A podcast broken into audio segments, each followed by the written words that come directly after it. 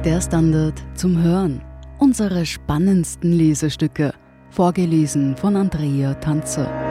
Heute, wo die Vögel wieder singen, von Urs Welterlin. Nikki Redman ist in ihrem Element. Schau mal, sagt die Reiseführerin und zeigt auf einen kleinen Baum. Verkohlt sieht die Pflanze aus. Der Eindruck täuscht. Unten in den Wurzeln, da lebt der Baum weiter, sagt sie. Und tatsächlich, Kleine grüne Zweige schießen durch den Sand, brechen durch die scheinbar tote Rinde.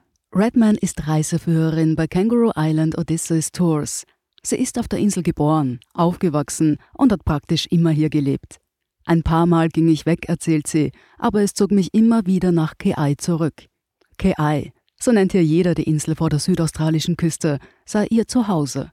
Mehr noch, ich bin Keai, sagt die Mitvierzigerin. Und dann füllen sich Redmans Augen mit Tränen. Plötzlich sei sie wieder da, die Erinnerung, plötzlich beiße er wieder, der Schmerz. Es ist hart, sagt sie. Fast fühle ich mich schuldig. Schuldig, dass ich solche Emotionen habe, obwohl sie im Horrorsommer von 2020 nicht direkt betroffen gewesen war, wie so viele ihrer Freunde und Bekannten. Damals, als die Hälfte des vom Buschland bedeckten Naturparadies von einem Inferno heimgesucht wurde. Bald sind es eineinhalb Jahre, seit auf Kangaroo Island die verheerendsten Feuer der jüngeren Geschichte gewütet hatten. Ein Inferno von kaum vorstellbarem Ausmaß berichteten im Jänner 2020 die Medien. Bilder von 50 Meter hohen Flammen, die sich in rasender Geschwindigkeit durch die Landschaft fraßen, gingen um die Welt. Es war einer der spektakulärsten Feuersbrünste in diesem Sommer, in dem entlang der Ostküste des Kontinents zeitweise Dutzende unkontrollierbare Brände wüteten. Zwei Menschen starben allein auf Keai. Über 400 Gebäude und 246 Fahrzeuge gingen in Flammen auf. 60.000 Nutztiere verbrannten, Dutzende Familien verloren ihre Existenz. Und der Schaden an der Natur war immens.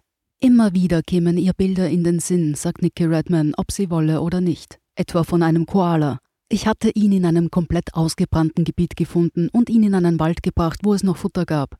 Doch er rannte mir immer nach, wollte mit mir gehen. Sie musste das Tier zurücklassen. Am nächsten Tag war der Koala verschwunden. Bis zu 25.000 dieser ikonischen australischen Beuteltiere waren in den Flammen umgekommen. Hunderte weitere mussten monatelang gepflegt werden. Viele schafften es nicht. Ortstermin mit einem Experten. Harry Klein, gebürtiger Schweizer und Ökologe bei der Nationalparkbehörde des Bundesstaates Südaustralien, steht am Bunker Hill, einem der schönsten Aussichtsorte der Insel. Hier fegte 2020 ein Feuersturm durch. Seither hat sich die Natur auf geradezu spektakuläre Art und Weise erholt. Wo bis vor kurzem kein Blatt zu sehen war, stehen einheimische Pflanzen in einem neuen Kleid. Klein zeigt über ein Meer von Grün.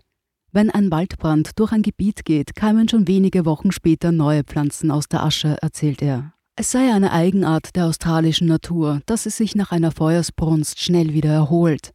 Einheimische australische Pflanzen wie Eukalyptusbäume, Bankseerbüsche und Teebäume bräuchten sogar die Hitze eines Feuers und die Chemikalien des Rauchs, damit sich ihre Samenkapseln öffnen können. Doch während sich die Natur neu erschafft, leiden noch immer viele Menschen unter dem Trauma von 2020. Einige haben alles verloren, erklärt Rob Manton, Koordinator der Katastrophenhilfe. Der Wiederaufbau werde noch Jahre dauern. Noch weitaus länger aber dürften wir mit den psychischen Folgen zu tun haben, sagt der Beamte. Viele der Bewohner seien zutiefst traumatisiert. Sie mussten nicht nur um ihren Besitz und ihre Tiere fürchten, sondern auch um ihr Leben. John Hurt, Betriebschef der Luxushotelanlage Southern Ocean Lodge, ist wohl nur noch hier, weil er und seine Mitarbeiter sich in einem feuerfesten Bunker unter dem Hauptgebäude in Sicherheit bringen konnten. Das Feuer kam von allen Seiten, erinnert er sich. Zu fliehen wäre aussichtslos gewesen.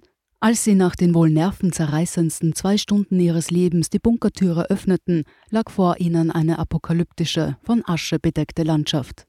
Alles war weiß, erinnert sich Hurt, wie von Schnee bedeckt. Praktisch alle Gebäude waren zerstört. Wir mussten dann erstmal alle aufs Klo, sagt Hurt und grinst. Sein Humor hilft ihm wohl auch, Geduld für den Wiederaufbau zu haben.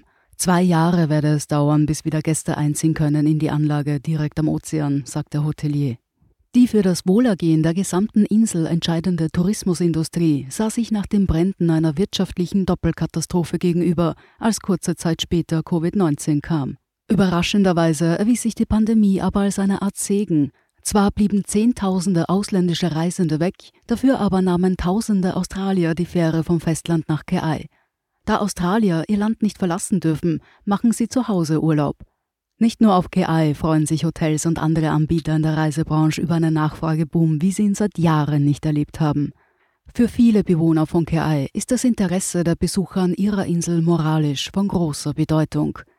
Diese Unterstützung ist für uns lebenswichtig, sagt Bürgermeister Michael Bengele. Man freue sich auf die Öffnung der Grenzen, um endlich wieder Touristen aus dem Ausland begrüßen zu können.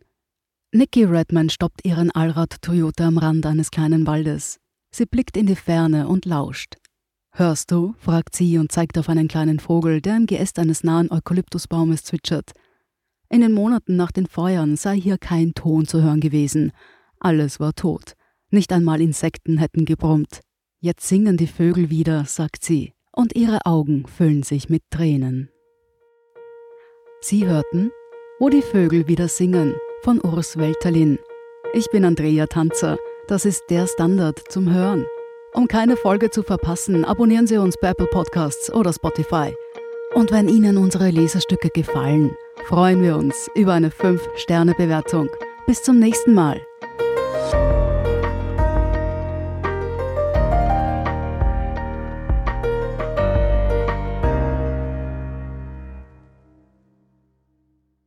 Guten Tag, mein Name ist Oskar Bronner. Was man täglich macht, macht man irgendwann automatisch. Es wird zu einer Haltung. Sie können zum Beispiel üben, zu stehen. Zu Ihrer Meinung, zu sich selbst, für eine Sache. Wir machen das seit 1988 und es funktioniert. Der Standard, der Haltung gewidmet.